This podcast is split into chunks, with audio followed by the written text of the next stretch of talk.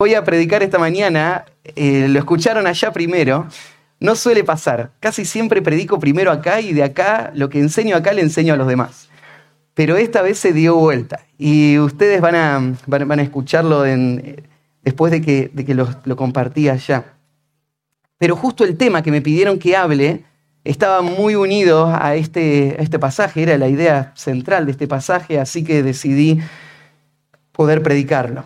Déjenme eh, hacer un repaso de dónde estamos. Ya pasó hace mucho que dejamos Mateo, así que me imagino que necesitamos refrescar un poquito la memoria.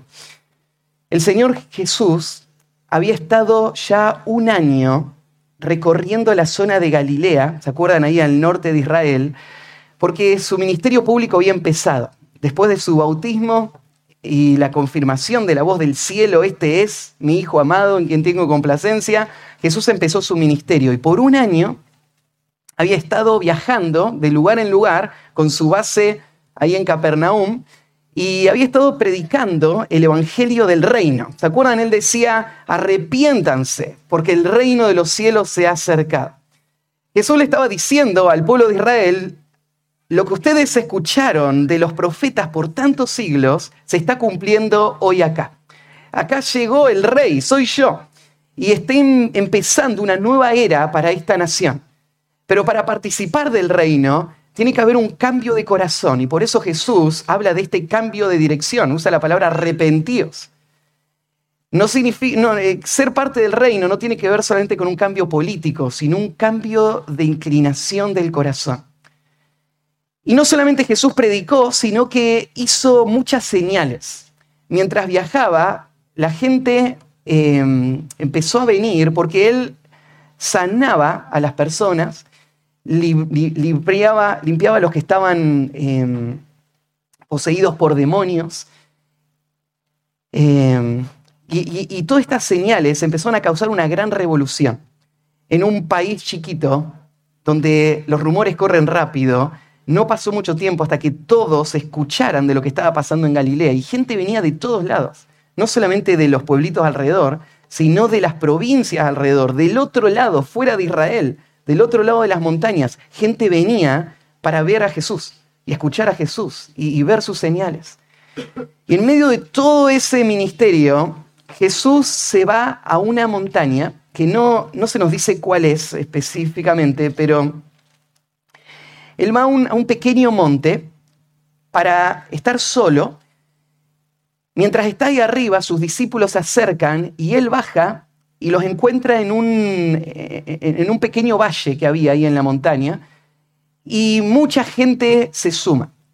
Multitudes, dice la escritura. Y uno se puede imaginar ahí arriba de esa montaña o de esa pequeña elevación, gente de todas las edades, de diferentes clases sociales, de, de todos lados, reunidas ahí para ver a Jesús.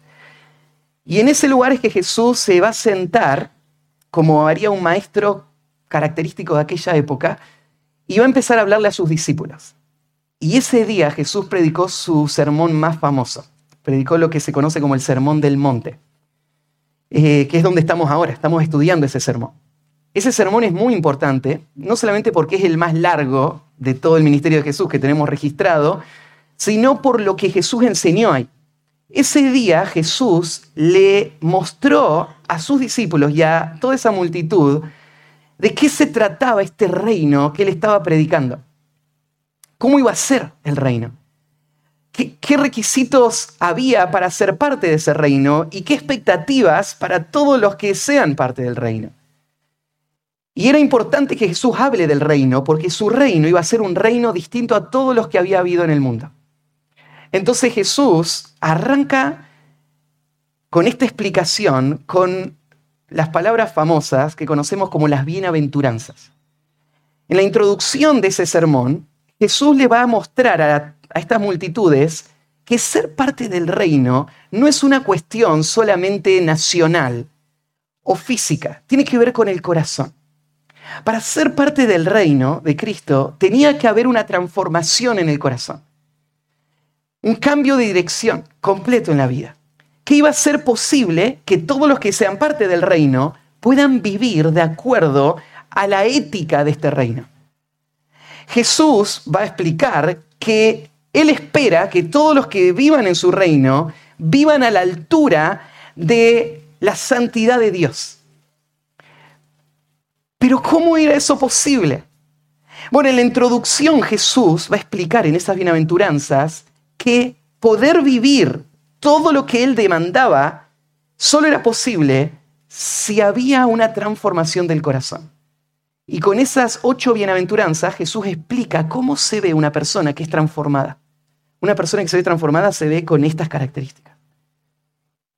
Después de pasar por, las bienaventuranzas, ahora Jesús va a arrancar con el cuerpo del sermón. Ya dio la introducción y ahora va la predicación.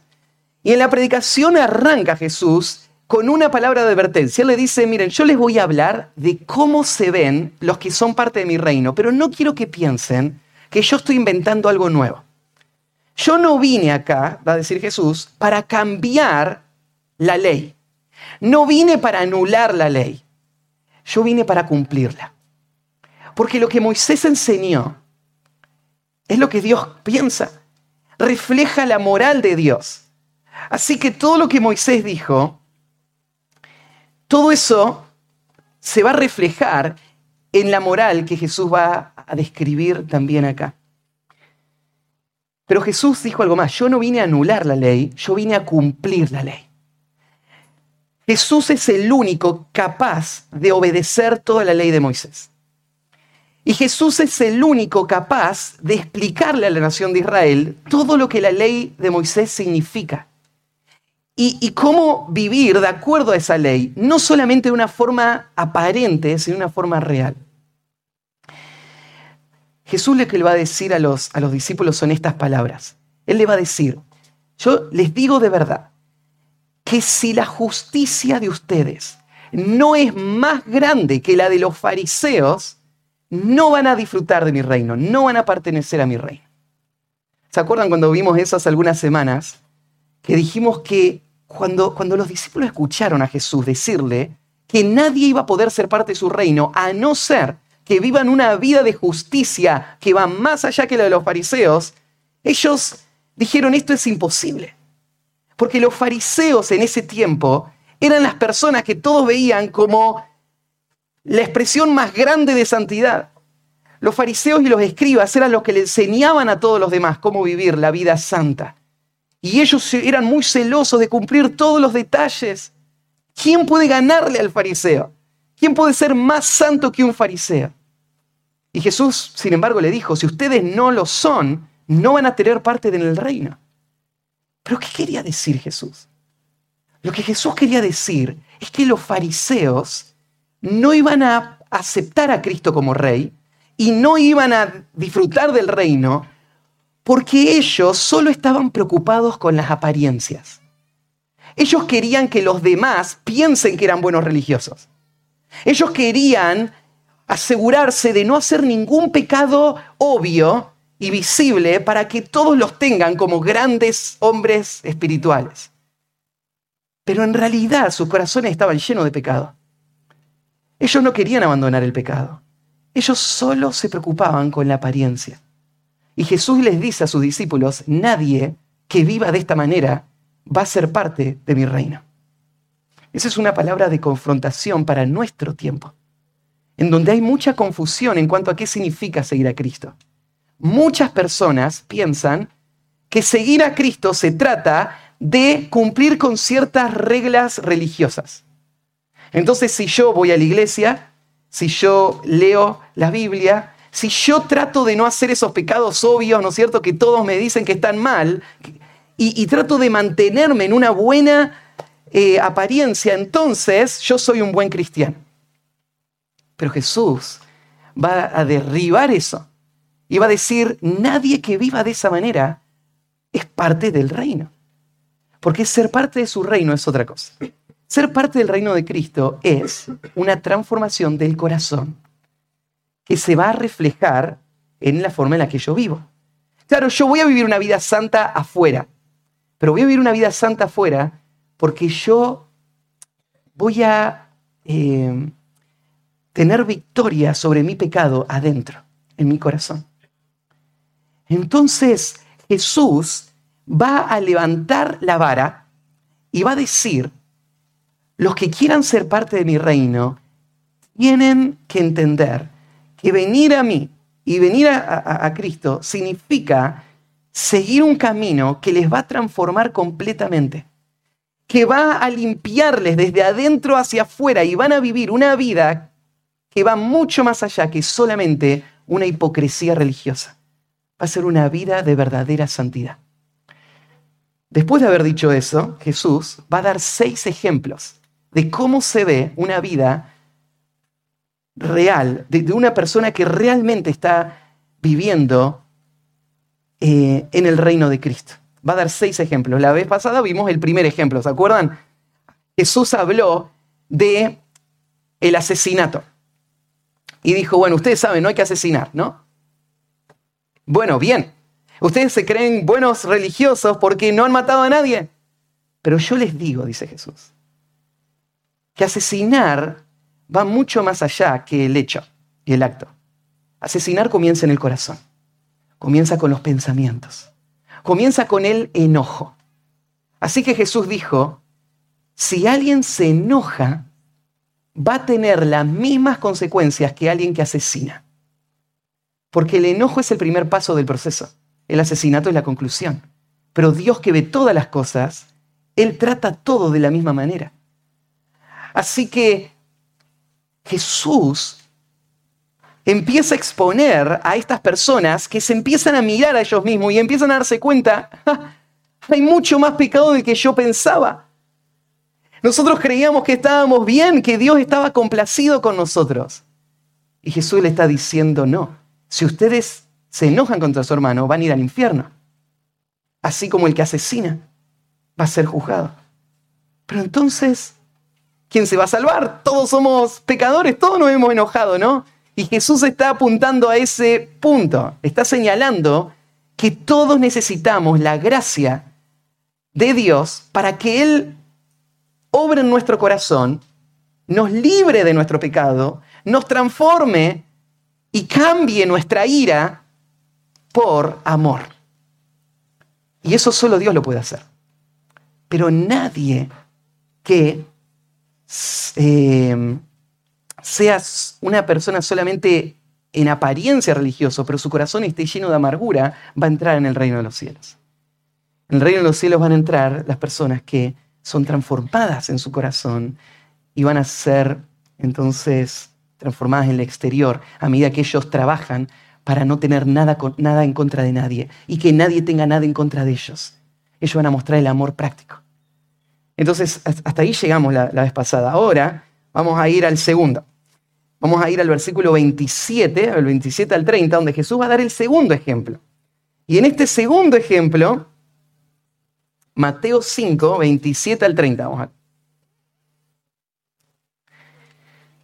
Jesús va a usar otro de los mandamientos de la ley para exponer el corazón. Ahora, tenés que saber que Jesús está usando acá solo un ejemplo. El punto que Jesús quiere mostrar, Él quiere demostrar cómo se ve un verdadero hijo de Dios.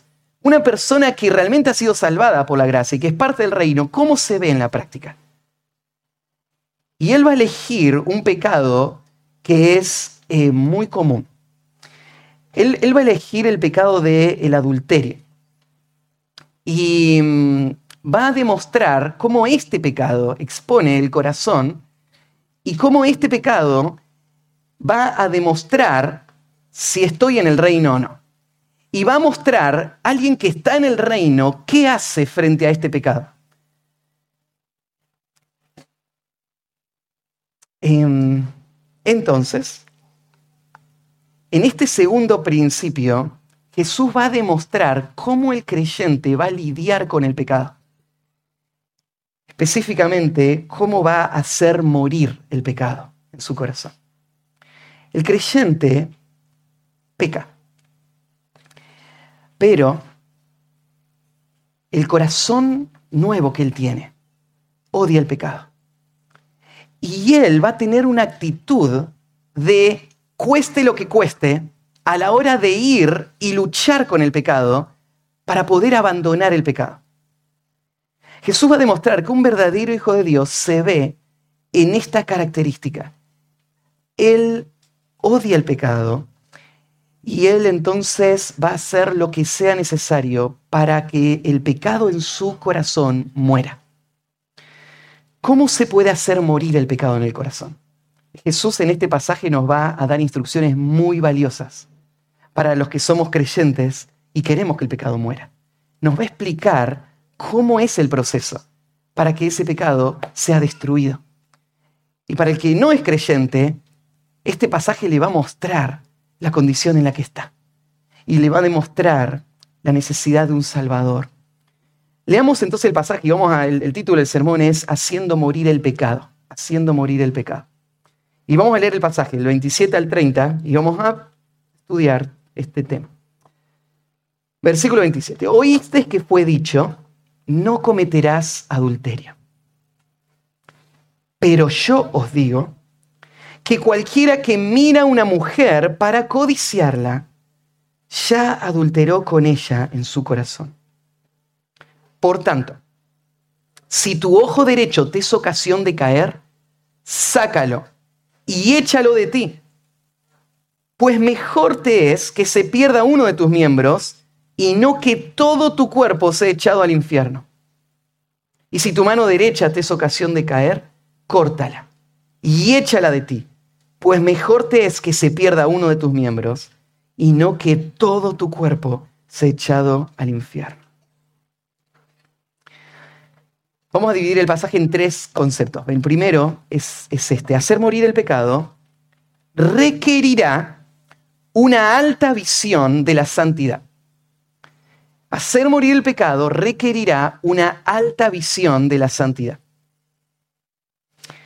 En el versículo 27 y 28 Jesús va a corregir una idea muy deficiente que había en ese tiempo de qué es ser santo, qué es lo que Dios demanda de mí.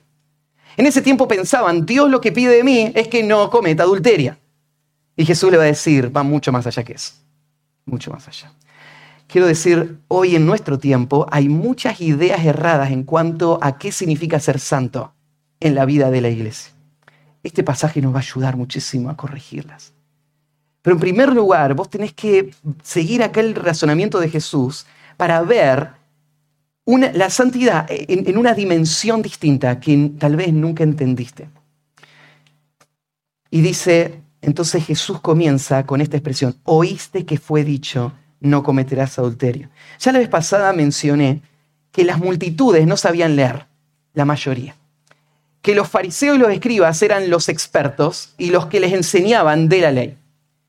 Estos hombres habían eh, caído en un problema de interpretación. Ellos estaban interpretando el Antiguo Testamento y le estaban enseñando a la, gente cómo tenían que vivir, pero estaban interpretando el Antiguo Testamento mal. Hoy hablamos en la clase de escuela dominical el peligro de interpretar mal eh, la palabra de Dios. Estos hombres por interpretar mal la palabra de Dios se convirtieron en ciegos guías de ciegos y los dos iban hacia el mismo pozo. Y Jesús ahora le va a mostrar cuál es la verdadera interpretación del Antiguo Testamento. Ahora, vos decís, ¿pero qué interpretaron mal? Si acá dice, no cometerás adulterio, y el Antiguo Testamento dice eso, no cometerás adulterio. No interpretaron mal. Es que interpretar mal puede tener varias formas. Una forma de interpretar mal es cuando yo, la palabra de Dios dice una cosa y yo digo otra cosa. Eso es una manera de interpretar mal, pero no es la única. Otra manera de interpretar mal es cuando la palabra de Dios dice una cosa y yo digo menos de lo que dice la palabra de Dios. O sea, no digo algo distinto, pero no lo digo completo. Esa es una de las formas de malinterpretación más sutiles y peligrosas. Y esto es lo que les pasaba a ellos. Porque ellos decían, no, la ley dice que no tenemos que adulterar. Yo no adulteré. Yo jamás caí nunca más le fui infiel a mi esposa. Ahora, este, eh, este, mandamiento que Jesús elige, no lo elige por cualquier razón. Este es uno de los mandamientos más eh, conocidos. Para cualquier judío, ellos hubieran reconocido este mandamiento. No adulterarás. Es, es algo que ya sabemos todos. Todo buen judío lo sabía. ¿Sabían las consecuencias de adulterar? ahí en eh, Levíticos 20:10, dice, el adúltero y la adúltera indefectiblemente serán muertos. El adulterio tenía una pena capital, entonces sabían, mejor es no cometer este pecado. Donde habían fallado es ver que aún la ley mostraba que adulterio no era solamente dormir con otra mujer o una mujer con otro hombre. Eso no era la única forma del adulterio. Porque en los diez mandamientos, ¿se acuerdan que el séptimo mandamiento es el no adulterarás? Pero el último mandamiento dice, no codiciarás la mujer de tu prójimo, ni su buey, ni, ni nada del prójimo. Pero ahí en el último mandamiento, vos ves que el punto no es solamente un acto físico, sino que tiene que ver con el corazón. Pero estos expertos en la ley se habían quedado solamente en la parte del acto físico. ¿Y por qué se habían quedado ahí? Porque eso es algo que ellos podían cumplir. Eso es una forma en la que ellos se podían mostrar justos y podían llegar a obedecer la ley. Entonces ellos se enfocaron solamente en una expresión externa. Pero el adulterio no tiene que ver solamente con lo externo, ¿no? El adulterio, ahí en Romanos capítulo 13, hagan esta notita, Romanos 13, 9 y 10, Pablo explica que el corazón de esta ley, no adulterarás, pasa por otro lado. Pasa por el amor al prójimo. De hecho, los diez mandamientos se pueden dividir en dos grupos. Hay cuatro mandamientos que tienen que ver con el amor a Dios y seis mandamientos que tienen que ver con el amor al prójimo. Este es uno que tiene que ver con amar al prójimo. Vos decís, pero ¿qué tiene que ver adulterar? No adulterar con amar al prójimo. No, sí, yo la amo a esta mujer. Vos no amás.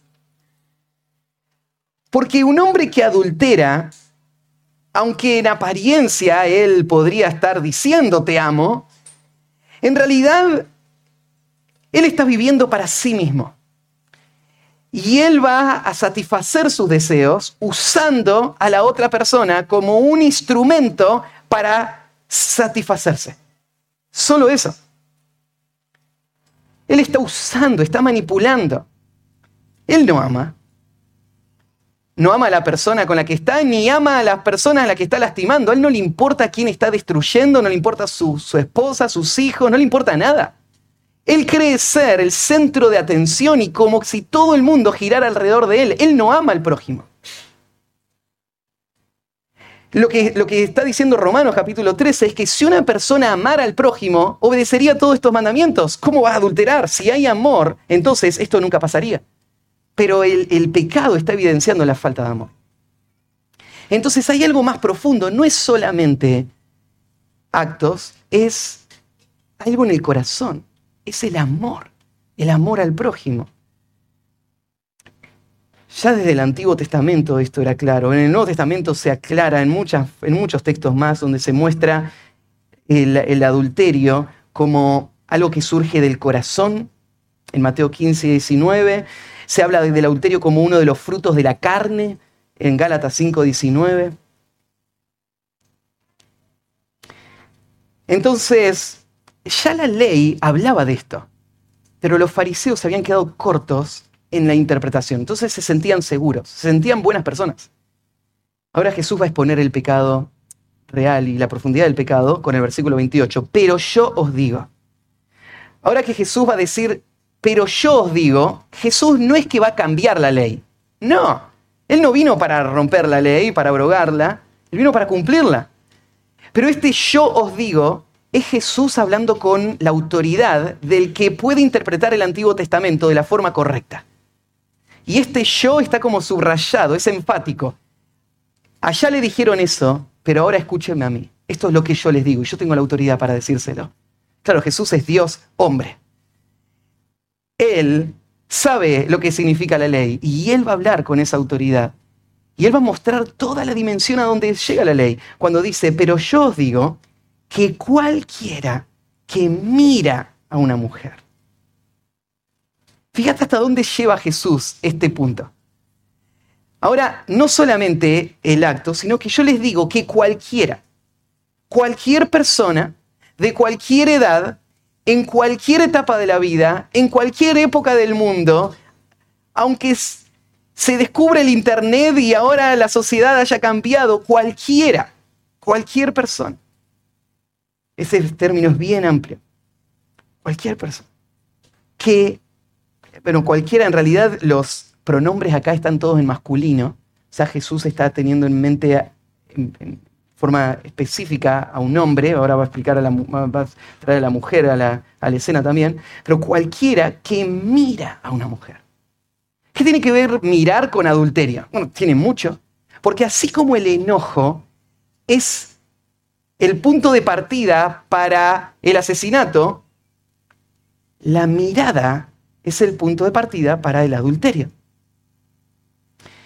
Hay muchos pasajes en el Antiguo Testamento donde vos podés ver este patrón.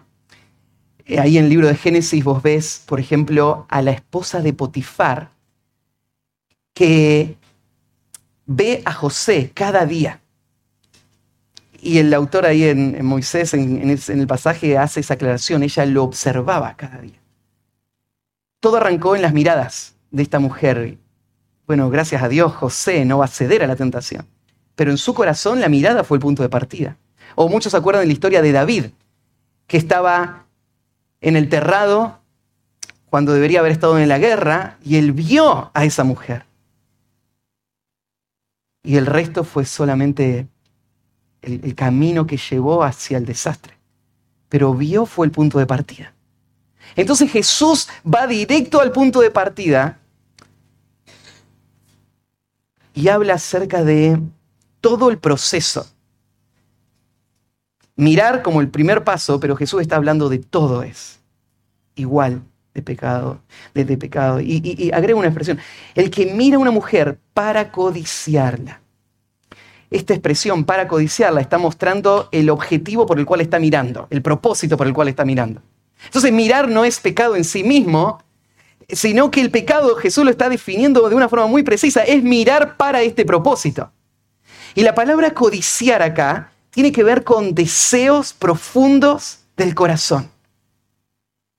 Jesús está haciendo referencia a cómo el corazón del hombre está corrompido. Y los deseos que serían naturales ahora se volvieron antinaturales por la desvirtuación que el pecado trajo. Es natural que un hombre disfrute de una mujer si es su esposa. Fuera del matrimonio, esa mujer no debe ser deseada. Es el pecado el que toma ese deseo natural y lo vuelve un deseo pervertido un deseo que no es amoroso, sino que es lujurioso, es egoísta. Y ese deseo Jesús lo está señalando acá. Es un, un hombre que está a través de sus ojos alimentando un deseo que está arraigado en su corazón, un deseo pecaminoso, lo que Santiago llama la concupiscencia, que está ahí. Él la mira para codiciarla. Em, y este hombre que mira a una mujer para codiciarla, fíjate, no dice acá, va en camino a la adulteria, sino que dice, ya adulteró con ella. El pecado ya sucedió. ¿En qué momento sucedió? Sucedió en el momento en el que esa concupiscencia es alimentada con la mirada, que va a ser usada con el propósito de alimentar ese deseo del corazón. Cuando ese hecho se dio, el pecado sucedió. Jesús está mostrando algo acá que mucha gente hoy no entiende en cuanto a la lucha con el pecado, o en cuanto a lo que es el pecado en, en el corazón del hombre. Nuestros pecados externos son el resultado de pecados internos y algo más. Nuestros pecados internos son el resultado de la condición de nuestra alma. El alma corrompida produce los pecados internos que después se manifiestan en el exterior. El problema real del corazón del hombre es que su corazón está contaminado con el pecado. Y por eso esos deseos pecaminosos están todo el tiempo, todo el tiempo. No puede escapar él. Siempre adentro de su corazón, como un hervidero de pecados, adentro suyo está guardado eso. En la vida diaria se dan oportunidades para que ese pecado que ya está dentro se exprese. Entonces hay situaciones, como en este caso una mujer, en donde hay una después sigue una decisión de conceder a mis ojos esa mirada para satisfacer el deseo y lleva al pecado interno y termina después avanzando en un proceso donde el pecado va a dar a luz, dice Santiago. Pero acá explica, ya adulteró con ella en su corazón. Lo que pasa en el corazón, Dios lo ve. Jesús está poniendo la atención no en donde todos miran, sino en donde Dios ve. Dios ve el corazón. Entonces, déjame preguntarte, antes de pasar al próximo punto, ¿cómo, cómo estás viendo vos la santidad? ¿Estás satisfecho como el fariseo con una forma de santidad que es solamente aparente? Que cumple con los requisitos de mi círculo religioso, pero que no está lidiando con lo que Dios ve en mi corazón. Dios no va a aceptar esta forma de justicia. Si tu justicia no es mayor que la de los fariseos, no vas a entrar en el reino. La justicia que marca a un hijo de Dios es la de una persona que entiende la dimensión de la santidad. Y Él quiere ser librado de todo el pecado, de los pecados internos y externos. En el final del capítulo 5 Jesús va a decir estas palabras, por tanto, sed perfectos como vuestro Padre Celestial es perfecto. Esa es la demanda de Cristo. Eso es lo que Él espera. Entonces imagínate el asombro de esas multitudes que están ahí sentados en el monte escuchando. Y ellos querían a un rey conquistador que les dé todo lo que ellos querían. Y este rey le está diciendo, si quieren ser parte del reino, el pecado se debe ir completamente. Y no solamente de una forma superficial y aparente, sino profunda del corazón. Segundo lugar, entonces, hacer morir el pecado requerirá una alta visión de la santidad. Segundo lugar, hacer morir el pecado requerirá acciones radicales si vamos a hacer morir el pecado, vamos a tener que usar el dolor. No se puede ser libre del pecado sin dolor. Sí o sí va a haber dolor. Por la naturaleza misma del pecado y por la condición en la que estamos. Y Jesús acá nos va a dar la guía de cómo el creyente debe pensar y actuar para poder ser libre del pecado. El versículo 29 entonces va a decir, por tanto, este por tanto, lo que está mostrando es el paso lógico que sigue. Si Jesús te acaba de decir que vos te vas a ir al infierno si no sos limpiado completamente del pecado y vos querés ser parte del reino de Cristo, ¿qué hago? Y acá viene la explicación. Esto es lo que hacen todos los que son parte de su reino. Esto es lo que debes hacer vos y yo. Esta es nuestra tarea constante. Este, por tanto, es el próximo paso lógico, por tanto. Em, Jesús va a dar dos ejemplos. Cuando estuvimos hace un par de semanas estudiando en cuanto a la ira, Jesús usó tres ejemplos y los tres ejemplos se complementaban. Acá Jesús va a usar dos ejemplos. Estos dos ejemplos no se complementan, sino que se reiteran las ideas. O sea, si lo sumás a los dos, no, no suman más que uno. Uno ya es suficiente. Pero ¿por qué Jesús dio, dos ejemplos? Por una cuestión de énfasis. Jesús quiere que lo sepas y lo sepas bien. Entonces te lo dijo dos veces con dos ejemplos. los dos ejemplos dicen básicamente lo mismo. Un ejemplo tiene que ver con el ojo, sacarte el ojo cuando te es ocasión de caer, y el otro, el brazo, sacarte. La mano derecha. Y mm, hay una, hay, una razón por la que él eligió el ojo y la mano. Porque viste que Jesús está hablando acerca de cómo vencer el pecado y él está hablando de lo interno y lo externo. Y, hay una lógica, ¿no? luchar con el pecado significa sacarte el ojo, que tiene que ver con lo que miro y lo, y lo interno y las motivaciones y los pensamientos, y sacarme la mano, que tiene que ver con las acciones, con lo que agarro, con lo que toco. Entonces Jesús está usando dos ilustraciones que están en línea con esto que Él nos está mostrando. El pecado hay que luchar en el corazón y en la expresión visible, práctica del pecado. Y acá viene, por tanto, si tu ojo derecho te es ocasión de caer. Jesús arranca con el ojo. Y eh, pone un adjetivo, es el ojo derecho. ¿Por qué te pone que es el derecho y no el izquierdo? Es porque en el, antiguo, en el mundo antiguo se creía que el lado derecho es el lado más hábil, ¿sí? es el lado más fuerte. Sé que hay algunos zurdos tal vez acá y no piensan así, pero en general el derecho es tu mejor lado.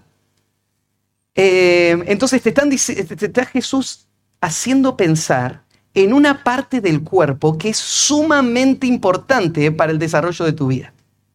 Y, de los dos ojos que tenés, es el más importante que tenés. Lo que Jesús va a decir es que en la lucha con el pecado, no hay nada en esta vida que sea tan importante que no estemos dispuestos a sacrificar para poder lograr la victoria con ese pecado. El peligro del pecado es tan grande, como lo vamos a ver más adelante, que poder deshacerme del pecado es el único objetivo que tengo en mente ahora. Que sea el ojo y que sea el ojo derecho, no me frenaría de tomar las medidas necesarias. La medida radical que haga que yo no peque contra Dios. Eh, él, agrega una descripción acá, dice, si tu ojo derecho te es ocasión de caer. Este, este es un cuadro gráfico, ¿no es cierto? Cuando usa la, idea de ocasión de caer, es la idea de una trampa. Es, ese el ojo poniéndote una trampa para que tu corazón que ya desea el pecado caiga en ese, en ese lugar y sufra las consecuencias del pecado. Cuando Jesús usa este cuadro de lo que es, eh, de, cómo opera el pecado, nos está mostrando esto. El pecado se origina adentro, ¿no es cierto? Está dentro nuestro. No es lo que entra el hombre lo que contamina el hombre, es lo que sale del hombre. El pecado, ya esos deseos pecaminosos están adentro. Pero en el mundo y en nuestra vida diaria hay ocasiones de caer. Hay circunstancias que van a convertirse en una trampa para mi corazón engañoso y perverso. Y mi corazón, que, que yo no puedo controlar, va a encontrar una ocasión en esa trampa para pecar. Y lo que Jesús está demostrando acá es lo peligroso que es el pecado. Nosotros a veces cuando hablamos del pecado usamos términos que lo suavizan. Jesús está hablando del pecado como una trampa, bueno, de las circunstancias como una trampa que te van a matar. Y lo usa de esta manera para que entiendas cómo tenés que pensar en cuanto a escapar del pecado. Pensar en escapar del pecado es como un hombre que está caminando en un campo minado. Y él con sumo cuidado va a volverse un experto para poder detectar aquello que puede volarle en mil pedazos. ¿O es alguien que sabe que hay un enemigo acechándolo y que en cualquier lugar ha puesto trampas que serían mortales? Entonces él no va a ser ingenuo y no va a ser indiferente. Él no quiere caer en la trampa. Entonces va a evitar las trampas a cualquier precio. Aunque haya que darse la vuelta, ¿no es cierto?, por el mundo entero para no pasar por este lugar que está la trampa, no me importa, yo no quiero morir entonces hace lo que sea necesario porque él sabe que la trampa va a ser mortal. Déjame preguntarte, ¿vos ves así el pecado? ¿O ves el pecado como un amigo a quien visitar cada tanto? Alguien con el que no podés vivir juntos todo el tiempo porque habría muchas consecuencias, pero alguien que sin duda te da alegría volver a ver. Y cuando pasás, esperás pasar un buen tiempo y después seguir tu camino. O ves el pecado como una trampa. Un ámbito como una trampa que te va a destruir. Esta es la imagen que Jesús está dando. Em, entonces, si tu ojo derecho, si ese lado, ese, ese eh, miembro de tu cuerpo que es tan valioso, si ese fuese a ser el punto crítico para hacerte caer, entonces, dice Jesús, sácalo. Sácalo y échalo de ti. Ahora, antes que termine, tengo que, eh, advertirte, Jesús está hablando de forma simbólica. ¿no? Ya me los imagino todos ciegos esta semana. Eh, así quedaríamos si Jesús estaría hablando de forma literal. Digo, gente se ha mm, tomado esto de forma muy literal. Me acuerdo cuando estaba estudiando la materia de historia de la iglesia en el seminario y veía un gráfico de un, un dibujo muy antiguo que mostraba a un monje con una vela y se estaba quemando el último dedo que le quedaba en la mano. ¿Y qué pasó? ¿Qué, estaba haciendo este monje? Estaba tomando este pasaje y estaba diciendo, para poder ser santo, yo tengo que, cumplir con esto, tengo que quitarme la mano. Y muchas personas en la historia de la iglesia han entendido que el masoquismo es un camino hacia la santidad. Esto es algo ingenuo, es algo necio. Porque el problema no está en la mano, ¿no? El problema está en el corazón. Y los miembros de este cuerpo tengo que ofrecerlos a Dios como un sacrificio vivo, santo, agradable a Él. Y ya no tengo que usar mis miembros para el pecado, sino usarlos para servir a la justicia. Entonces no tengo que quemarme la mano. Pero Jesús está hablando de una forma hiperbólica. estamos, ¿qué, ¿Qué es un hipérbole? Un hipérbole es una exageración que tiene un punto que vos tenés que darte cuenta, pero te lo está mostrando en su forma más grande para mostrarte el punto que te está queriendo decir. Entonces, es un hipérbole lo que se está usando. Él no, no quiere que te saques el ojo, pero el punto es este.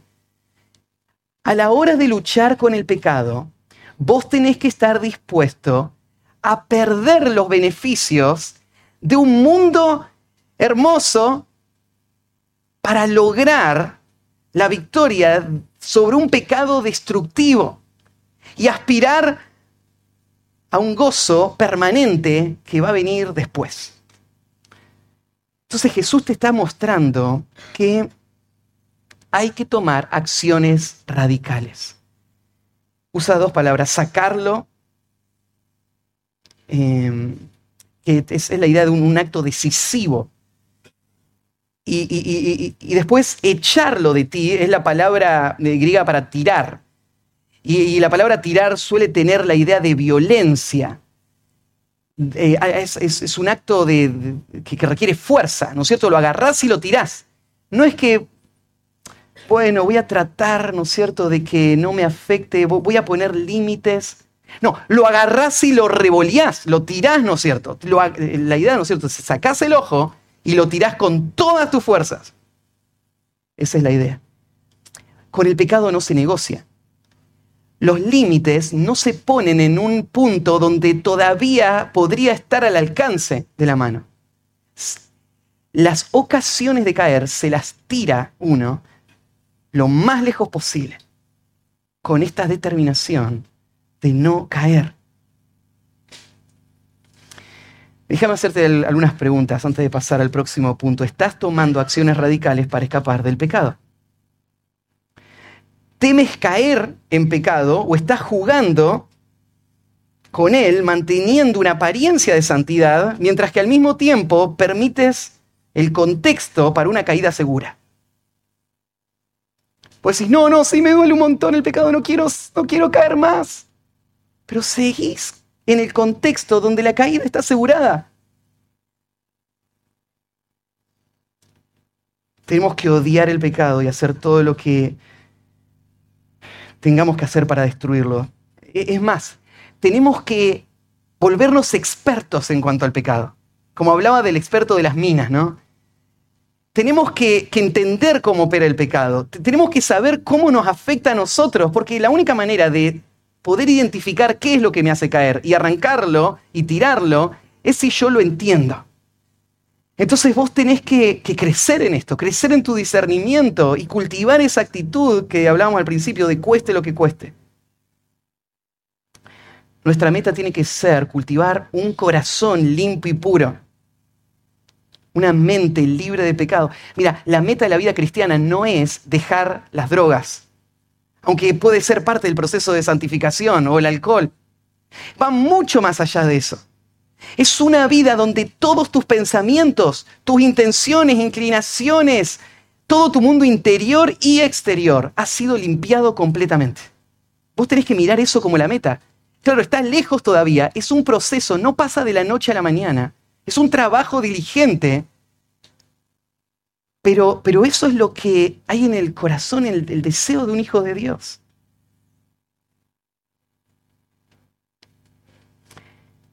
Eh, la pregunta también, ¿estás alimentando la carne? Hay, un fuego adentro tuyo y no tenés que echarle combustible. Ese fuego se va a expandir, es obvio. Así funciona el pecado en nuestro corazón. Entonces, por el bien de tu alma, tenés que estar dispuesto a perder beneficios. Te digo algo más, tenés que estar dispuesto a ofender a personas para poder lograr una vida santa. Uno habla con alguien, ¿no es cierto? Y le dice, me parece que esta relación que estás desarrollando con esta persona del sexo opuesto no es prudente. Estás exponiéndote y podés caer en cualquier momento. Y la persona te responde y te dice, no, pero no quiero ofenderlo, quiero ganarlo para Cristo. Entonces, eh, no, no, no, no quiero que, que si me distancio ya no lo pueda alcanzar. Yo le digo, pero ¿de qué me estás hablando? ¿Pondrías en riesgo tu vida espiritual para eso? O sea, ¿cómo lo vas a alcanzar para Cristo si caes? ¿Qué importa si Él se aleja de la fe? ¿Qué importa si Él no viene más a la iglesia? ¿Qué importa si se ofende con vos porque tomás una distancia? Vivir una vida santa es lo único que importa. Cortate el brazo, sacate el ojo. Este es el punto.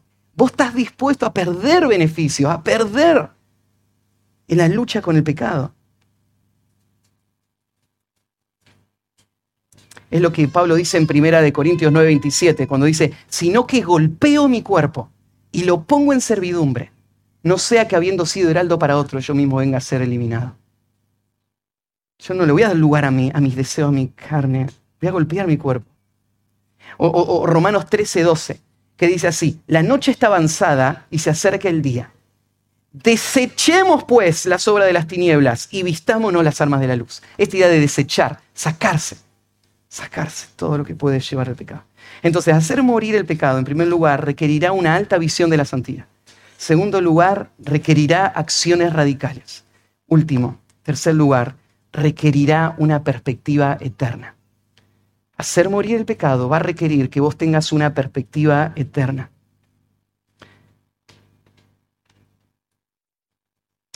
Mira la segunda parte del versículo 29. Eh, sácalo y échalo de ti. Pues, mejor te es que se pierda uno de tus miembros y no que todo tu cuerpo sea echado al infierno. Este pues que está acá es, es, muy importante, porque ¿quién se querría sacar un ojo o un brazo? Nadie en su juicio cabal, a no ser que haya una motivación suficientemente importante como para convencer a esta persona que hacer esto es lo mejor. Y Jesús sabe eso. Hace falta de la motivación, hay que darle la explicación. ¿Por qué? ¿Por qué hay que sacarse el ojo? Y esto es, la transición ahora al último concepto. La transición es, es una explicación, es un argumento que Jesús le va a dar. ¿Por qué, ¿Por qué este es el mejor camino? Pues es mejor. Esta palabrita mejor es una palabra que se usaría, por ejemplo, para hablar de una ganancia. Una, una persona que, va a trabajar, ¿no es cierto? Le va bien en los negocios y ganó plata. Y se usaría esta palabra, ¿no es cierto? La misma que se están usando acá para mejor, eh, ahí en ese contexto de ganancia. Es, es negocio. Te fue bien.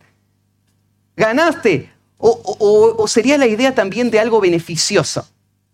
En comparación de las alternativas, esto es la mejor alternativa porque va a traer el beneficio más grande. Es mejor. Ganancia. Pero sacarse el ojo parece algo tan perjudicial.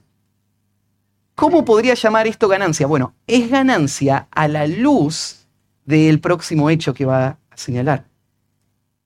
Y Jesús acá va a mostrarte, mira, es ganancia, y para que te des cuenta que es ganancia, te va a mostrar un contraste un contraste que tiene tres partes. Él te va a decir, es mejor que se pierda uno de tus miembros y no que todo tu cuerpo sea echado al infierno. Fíjate ese contraste como lo estoy usando. Primero, es mejor uno y no todo. ¿Sí? Es mejor. Ah, bueno, si estamos pensando en perder. Es mejor perder uno y no perder todo. Es mejor que sea un miembro, o sea, un miembro es parte, y no el cuerpo. El cuerpo ya es todo, es lo que yo soy, está ahí, ¿no? Todo, todo mi, ser está sentado en este cuerpo. Entonces, ¿qué, ¿qué es mejor? ¿Uno o todo? ¿Un miembro o el cuerpo? Y el tercer concepto es, es mejor que uno se pierda, que la idea perder sería destruir, se, rompa, se, corrompa, se, se destruya, y el contraste es, y no todo el cuerpo se ha echado al infierno. O sea, perder la función beneficiosa de un solo miembro de mi cuerpo o que todo mi cuerpo se ha echado al infierno. En, Marcos hay un pasaje paralelo donde se agrega, acá en Marcos 9, 43 al 48 estaría el mismo la misma idea que está dando Jesús acá, pero se agrega algo más. Cuando dice, eh, si tu mano te fuera ocasión de caer, en Marcos 9, 43, córtala. Mejor te es entrar en la vida manco que teniendo dos manos ir al infierno. Pero Marcos agrega una descripción, al fuego que no puede ser apagado, donde el gusano de ellos no muere y el fuego nunca se apaga. ¿Por qué aparece esta descripción? Aparece esta descripción para que vos tengas muy presente lo que es el infierno. El infierno no es una, un mito inventado para atemorizar a los niños, como el cuco o el viejo de la bolsa, para que hagan lo que queremos que hagan. El infierno es un lugar real. El infierno Jesús es el que más habló del infierno del Nuevo Testamento. De las 12 veces que aparece, 11 las dijo Jesús. En los evangelios están en sus palabras. Jesús habla constantemente del infierno. Y acá se habla del infierno como el lugar donde el fuego nunca se apaga, el gusano nunca muere. Nunca. O sea, el infierno es un lugar de tormento eterno. Y la forma de tormento no es espiritual, es física, porque habla Jesús del cuerpo que va a ser echado al infierno. Vos decís, pero si este cuerpo lo entierran. Claro, pero Jesús va a resucitar a todos los muertos y les va a dar un nuevo cuerpo, un cuerpo que no puede morir con el fuego, pero que está preparado para sufrir el tormento por toda la eternidad. No es un sufrimiento espiritual o simbólico, es un sufrimiento físico, eterno, caracterizado por gusanos y fuego para toda la eternidad esta imagen, ¿no es cierto?, del infierno, Jesús la toma de, lo que en ese tiempo se hablaba, de lo que pasaba a las afueras de la ciudad, en el lugar donde se tiraba la basura, el, el Gehenna, el lugar donde estaban los cuerpos de los animales muertos y la basura de la ciudad, donde había gusanos y fuego todo el tiempo. Ese es el lugar del tormento. Ahora decís, pero ¿por qué Jesús saca el tema del infierno acá?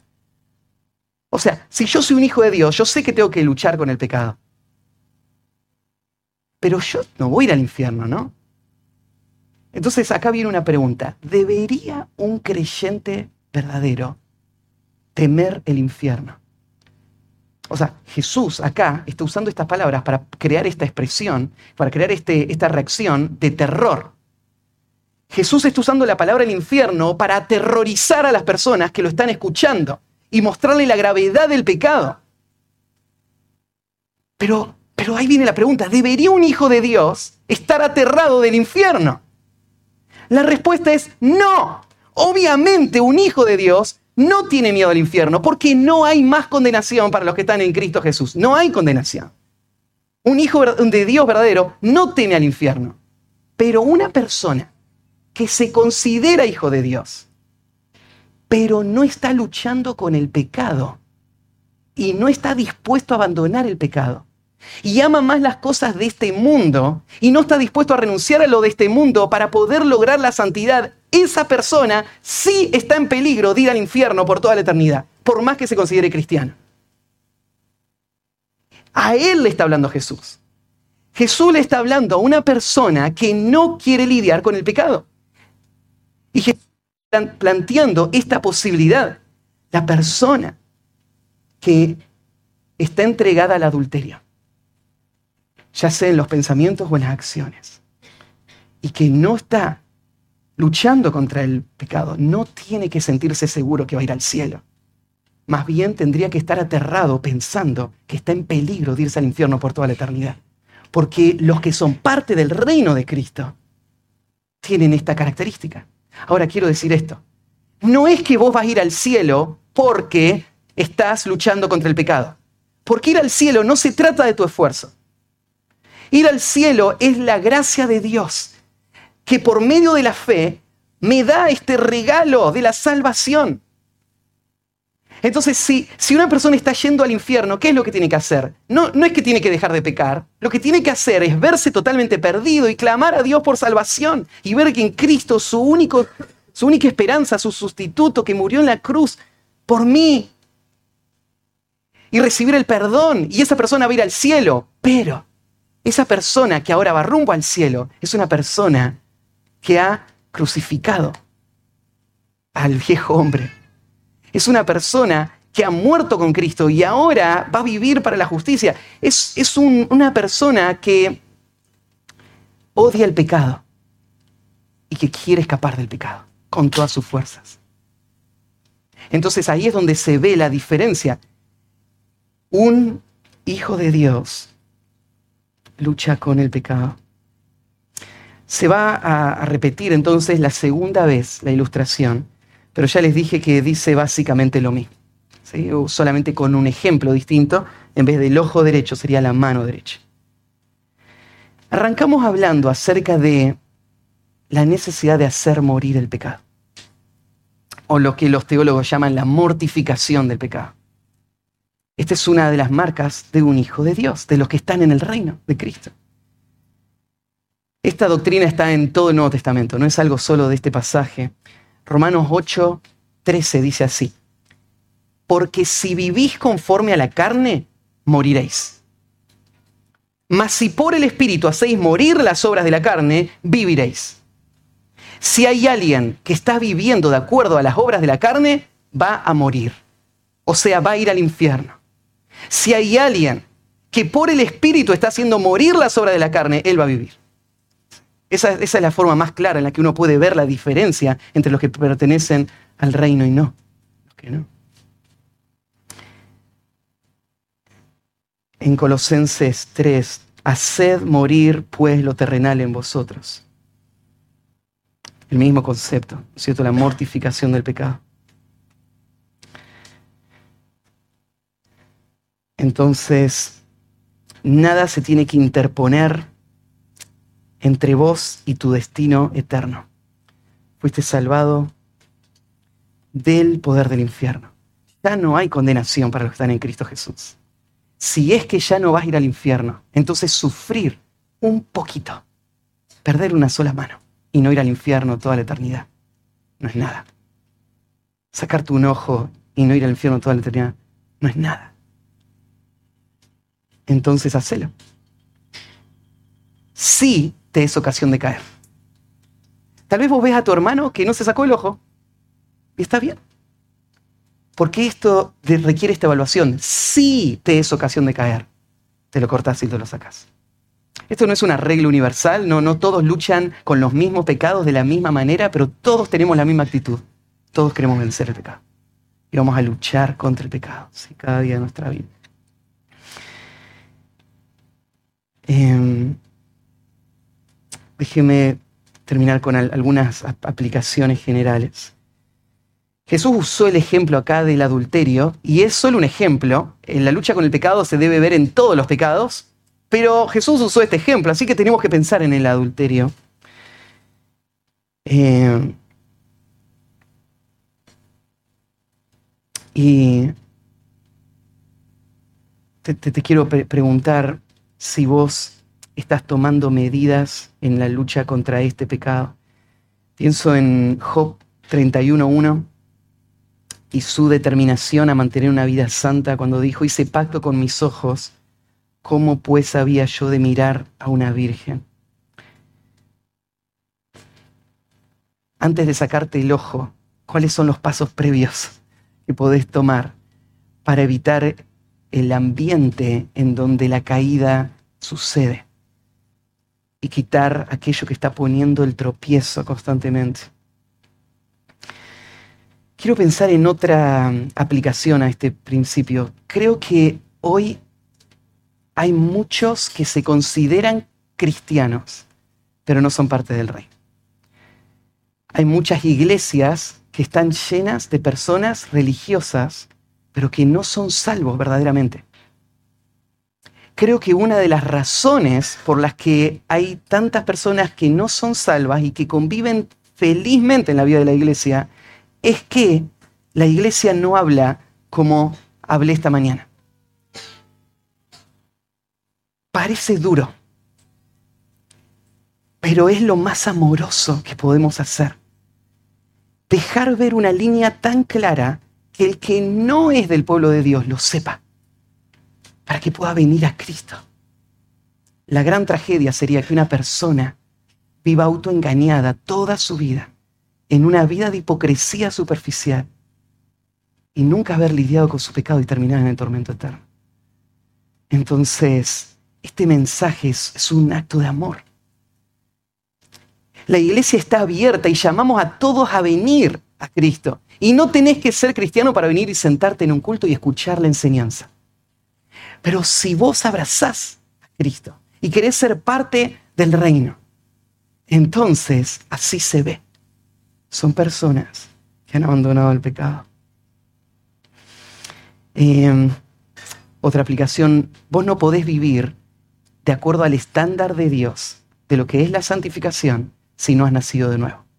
Esto no es una cuestión de disciplina o de lucha con el pecado.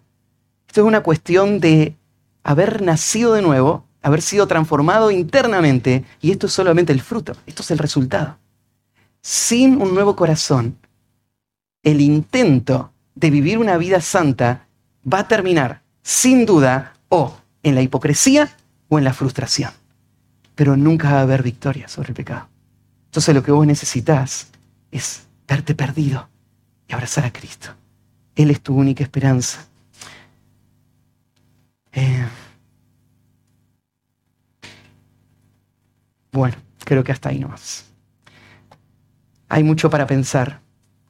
Como siempre hay unas preguntitas de reflexión que van a, van a llegar después para que puedan seguir conversando sobre esto en casa o en los grupos caseros, pero oro que el Señor nos ayude como iglesia a poder eh, hablar la verdad y vivir de acuerdo a esta verdad. Nuestra iglesia no es una iglesia perfecta, Ustedes lo ven todo el tiempo. Lo ven en mi vida y, lo percibimos todo el tiempo a nuestro alrededor. Pero queremos ser perfectos, como nuestro Padre es perfecto. Odiamos el pecado. Queremos lidiar con el pecado. Y vamos a luchar contra el pecado, cueste lo que cueste. Oramos. Padre, gracias por este tiempo que nos has dado para abrir tu palabra y exponernos a tu verdad. Y Señor, no, No puedo entender completamente cómo esa multitud respondió a toda tu enseñanza en ese monte.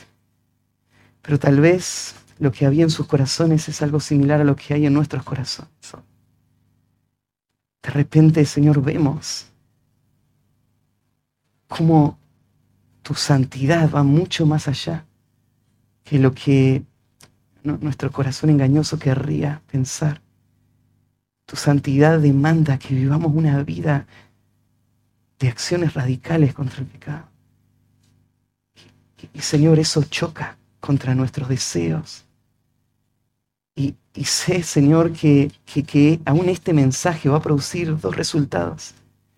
En aquellos que, en donde el Espíritu Santo está obrando, va a producir deseo por santidad. Va a producir un celo. Pero en aquellos que sus corazones están aún endurecidos, va a producir un rechazo. Personas que den la, la vuelta y nunca más vuelvan a nuestro culto. Porque pensarían, no, no quiero vivir esa vida de santidad. Y Señor, sé que solamente tu poder puede transformar el corazón. Por el bien de sus almas, por tu propia gloria. Obra, Señor, quebrante el corazón. Trae salvación. Produce santidad en tu iglesia. Para que podamos dejar atrás el pecado y disfrutar de las bendiciones de tener a Cristo como nuestro amo y nuestro Rey. Encomendamos esto a ti, en el nombre de Cristo Jesús. Amén.